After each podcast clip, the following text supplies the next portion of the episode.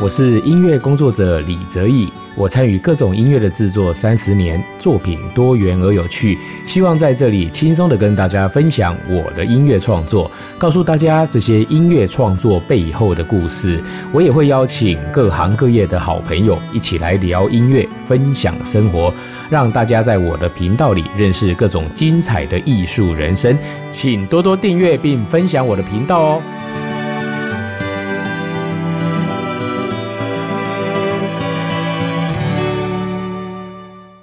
各位听众朋友，大家好，欢迎收听李泽毅的音乐吧。这个年关将近哦，这个年是新历年哦，不是旧历年呢。不过呢，我觉得现在我们在台湾呢，真的很幸福哦，有两个年可以过哦。因为现在大家不只是过农历年，我觉得跨年啊、新年啊，对大家来讲哦，应该也是非常非常开心的一件事情。那我自己在从事表演工作这么久，其实以往哦，每次到十二月哦，其实也都是非常的辛苦啊，也是非常的。开心啊，因为演出非常的多哦，那就是说一路呢，可能从圣诞节哦，然后到那个过新年哦，甚至再来是春酒啊、尾牙啦这一些哦哦，都会有蛮多的一个演出的机会。那我自己印象蛮深刻哦，从二零零三年开始哦，哎，嘉义的那个观光局哦，还有阿里山的一个旅游局哦哦，他们曾经合办了一个呢叫做日出印象的一个音乐会哦。那第一年呢，刚好就是找到我那个时候呢。诶，跟一些朋友组成的这个宙斯爱乐管弦乐团哦，一起去执行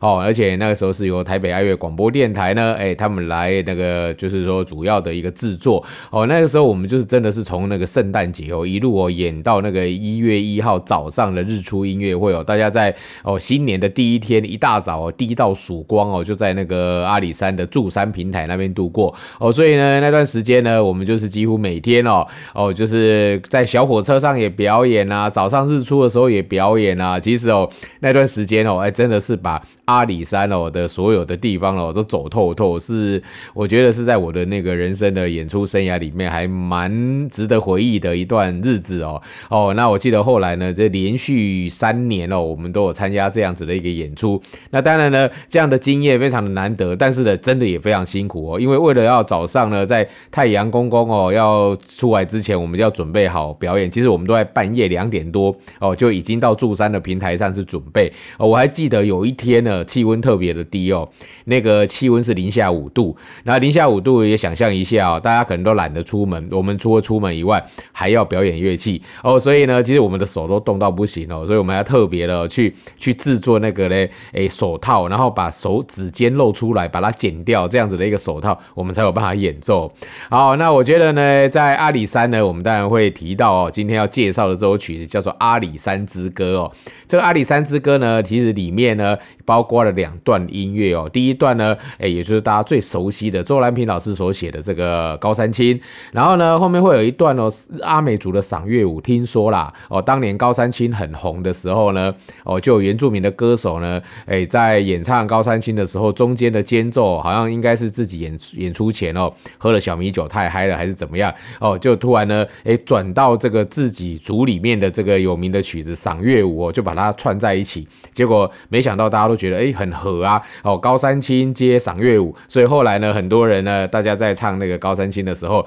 基本上就会加上这段赏月舞哦。那我觉得呢，阿里山日出印象音乐会不简单哦，从二零零三年到现在，你看已经快要二十年了，每年都在举办。我相信也是很多朋友呢哦的一个选择哦，就是那个的元旦的第一天早上就到阿里山上去看日出哦，去迎接新的一年哦哦，所以呢，我在这里再介绍一下今年的活动，一样会举行哦哦，这个元旦清晨的五点半哦，在那个阿里山的森林游乐区举办这个日出印象音乐会。那今年呢？哎，当然呢，我自己呢，万声乐团啊，在演奏新年音乐会，不可能去那边演出。但是呢，我们的那个音乐圈呢，非常有名的乐团月星之时哦的管弦乐团哦，五十个人的团队哦，今年呢也会在那边呢做日出印象的音乐会哦，由我们的音乐家好朋友江静波老师呢哦来制作这样子的一场两小时的演出。然后呢，还包括国际知名的声乐家，还有南韩的男中音